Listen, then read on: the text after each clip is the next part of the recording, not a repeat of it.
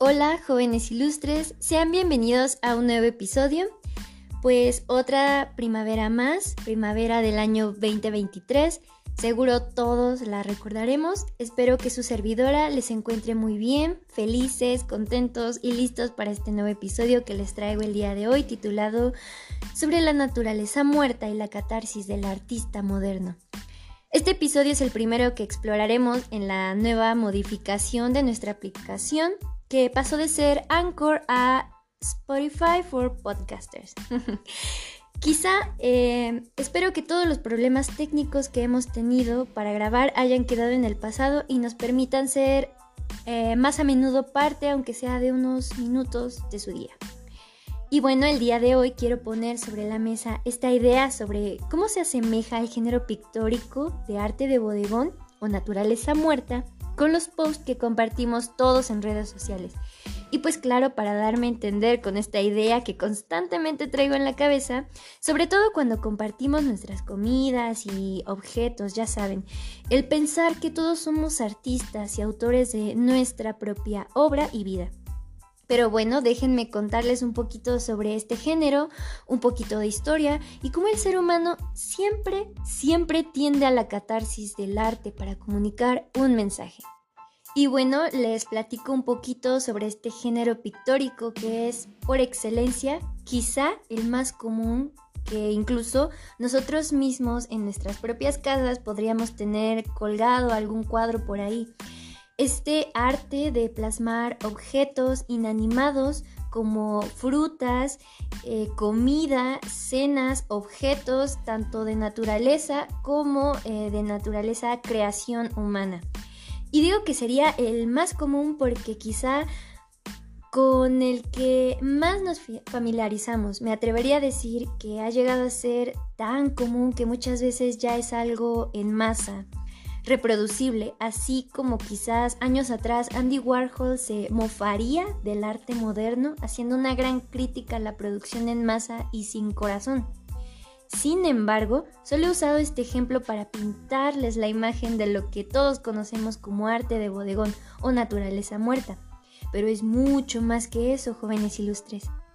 Este género es tan viejo como el propio Homo sapiens y quizá todavía más viejo, al igual que en la cadena evolutiva representando bodegón desde el arte rupestre, cuando nuestros antepasados se encargaron de retratar todo aquello que era importante para ellos y su entorno, desde los animales, eh, la casa y la comida, la cual antes y después siempre han sido motivo de bendición y agradecimiento sobre todo en aquellos tiempos donde apenas se cumplían las necesidades más básicas, eh, retratándolas en cuevas y demostrándonos lo que constituía su supervivencia.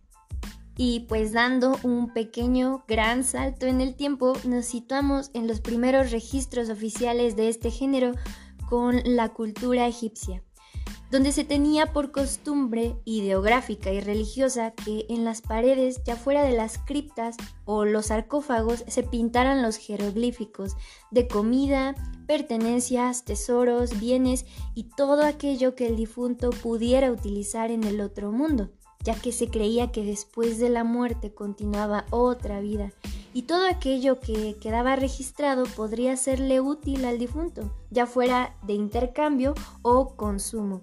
Y eso haciendo unas obvias comparaciones nos recuerda a las ofrendas que en México tenemos para con nuestros difuntos o incluso el mito griego de Caronte, el barquero de Hades, en el inframundo que solo te dejaba subir si a cambio tenías con qué pagarle. Pero bueno, bueno, regresando al bodegón, y ya que mencionamos a los griegos, ellos también se especializaron en esta representación fiel de la realidad, el engaño al ojo o como se llama trampantoja, que quiere decir que se juega con las sombras y efectos ópticos para imitar lo más posible a la realidad.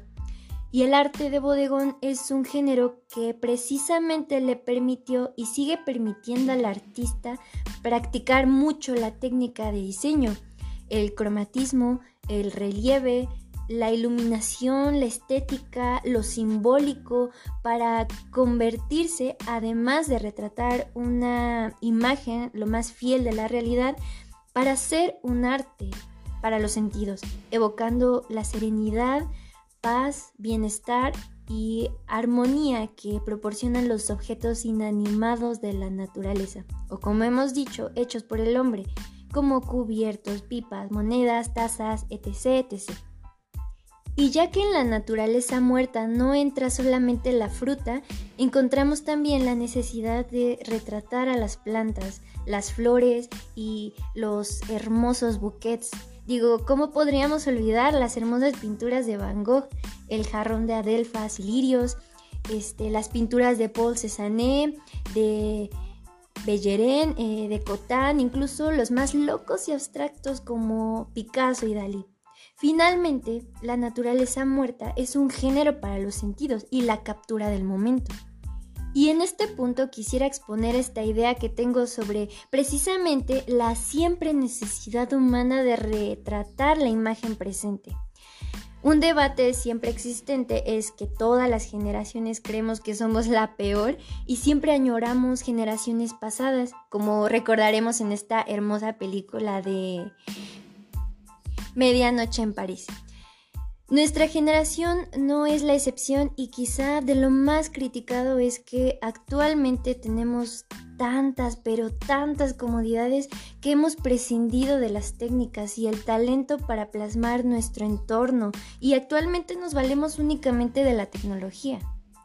Se ha criticado que ya no requerimos talento ni de sacrificios para capturar el momento, una imagen, y es que, bueno, hace unos cuantos ayeres, cuando no se contaba con una cámara, la gente para eh, retratar lo que tenía enfrente tenía que valerse o de una muy buena, como ahora lo conocemos, memoria fotográfica o de tiempo necesario para imitar con su pincel lo que estaba viendo el artista, el autor.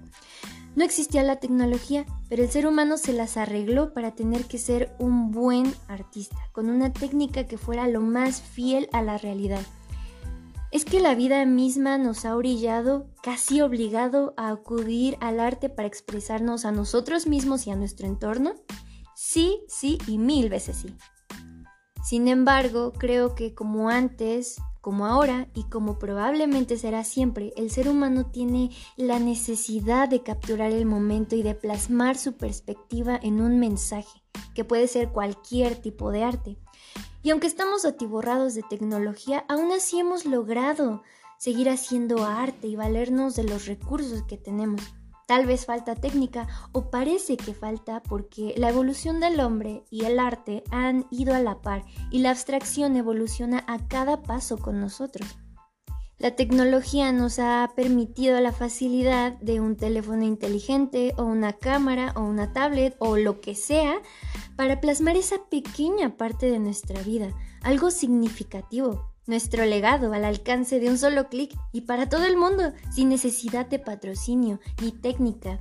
Y eso es la libre expresión y el alcance de la tecnología y la globalización en un mundo moderno que nos ha permitido a todos y a cada uno de nosotros ser un artista moderno, un artista salvaje, urbano, un artista amateur compartiendo un poco de su felicidad y su bodegón al mundo. Yo, por ejemplo, tiendo mucho a presumir o compartir eh, dos términos muy debatibles eh, cuando me esfuerzo en cocinar, por ejemplo, y decorar mis alimentos, porque así como el arte está en capturarlo, también la comida es un arte, es el arte gastronómico, y así como el amor comienza de la vista. Como digo, el arte de bodegón es el arte de los sentidos.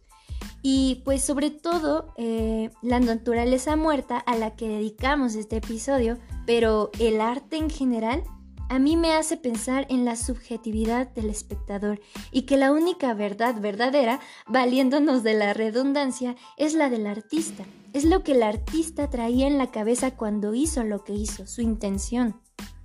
El artista muestra al mundo lo que sus ojos perciben, leí por ahí, y todo lo demás es tarea del espectador, que al no conocer exactamente lo que el artista quería decirnos, acudimos a la subjetividad, a la interpretación personal. Y eso, eso, jóvenes ilustres, para mí es de lo más precioso que nos ofrece el arte, tanto para el artista, la catarsis de sus pasiones, como para el espectador, que en la búsqueda de su significado Si somos muy observadores y lo suficientemente sensibles, terminamos encontrándonos a nosotros mismos como un espejo, nuestra interpretación frente a nosotros. Qué poética y hermosa forma de vivir si vemos en cualquier nimiedad cotidiana un lienzo perfecto, en la comida, en las flores, en los regalos, autorregalos y en fin, todo aquello que tenemos eh, la oportunidad de retratar al alcance de un solo clic y que antes se tuvo que plasmar en pintura y en bocetos con tal de no dejar escapar la perfecta oportunidad de retratar la más mínima banalidad para la posteridad, para recordar, para compartir y para mandar un mensaje. Y es así como mientras para el ojo distraído y sin intención de interpretar ven un lienzo solamente fruta o flores o vasijas, eh, yo veo una historia detrás de eso, una historia construida, supuesta, como si de una película o un libro se tratase, donde se plasman los frutos y flores de temporada. Se plasma un panorama perfecto para la técnica, la imagen que trajo paz a alguien, la luz cayendo en los objetos inanimados bañados del alba o de la luz de una vela en la oscuridad. Para el artista moderno, compartir una imagen que tiene frente a sí es compartir un pedazo de su vida y su felicidad. Y quizá no solo compartirlo, sino también la posibilidad de guardar detalles de una vida que más temprano que tarde nos recordarán lo vivido y los sentimientos que experimentamos cuando compartimos con un solo clic. Y en fin, jóvenes ilustres, todo esto a modo de una comparación que siempre viene a mi mente, de una siempre necesidad humana de apreciar el entorno y tratar de imitar a la naturaleza con nuestros propios dotes y talentos desarrollados.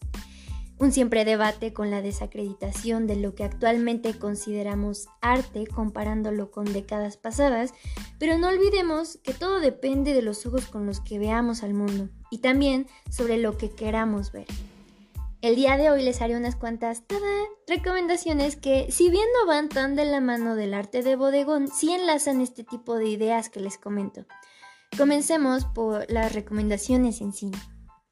Número 1. Modigliani, del 2004, interpretada por mi novio Andy García. Esta película, como en todas aquellas de género bibliográfico, este, biográfico, perdón, nos muestran los alcances que un artista toma con tal de defender su propia visión del mundo, siendo fiel a su filosofía y a sí mismos. Número 2, eh, Aloners del 2021 del director Hong Sung-wen. Esta película me encantó porque precisamente toca este tema sobre las generaciones y su evolución su trato con la tecnología y el siempre debate de nuestra dependencia que cada vez vemos más marcado, eh, que incluso está atrofiando nuestra habilidad social al retraernos a una vida de realidad virtual. Y viene a mi mente lo que también ya habíamos comentado en otro episodio sobre la visión de Bertolt Brecht sobre la catarsis del ser humano a través de la vista y la interpretación de la vida virtual y dejándonos de lado la necesidad de actuar en la vida real. Pero bueno, esta película 100% recomendada. Y número 3, Medianoche en París del 2011, interpretada por Owen Winson. Es quizá la película por excelencia el día de hoy que engloba toda esta idea comparativa del arte con la vida y que se necesita mucha reflexión, admiración y abstracción para valorar los tiempos presentes. La belleza siempre está a nuestro alcance y que vivir en el pasado es simplemente imposible. La vida es el arte y el arte de los artistas en sí son los encargados y es el encargado de llevarnos a tiempos mejores en nuestro propio tiempo. Y ahora unas recomendaciones de trabajos de algunos muy muy buenos artistas con obras de bodegón para admirar. Eh, mencionábamos el trabajo de Andy Warhol con críticas muy directas sobre los bodegones de una sociedad consumista, lamentablemente. Con sus obras Latas de sopa Campbell y Botellas de Coca-Cola, sobre todo este trabajo es eh, para mí una dura crítica a las generaciones contemporáneas y a lo que concebimos como arte o pop art. Eh, quiero recomendarles también a mi siempre amado Van Gogh, que tiene muchos, muchos bodegones hermosos. Entre mis favoritos, el jarrón con 12 girasoles y jarrón con lirios contra fondo amarillo.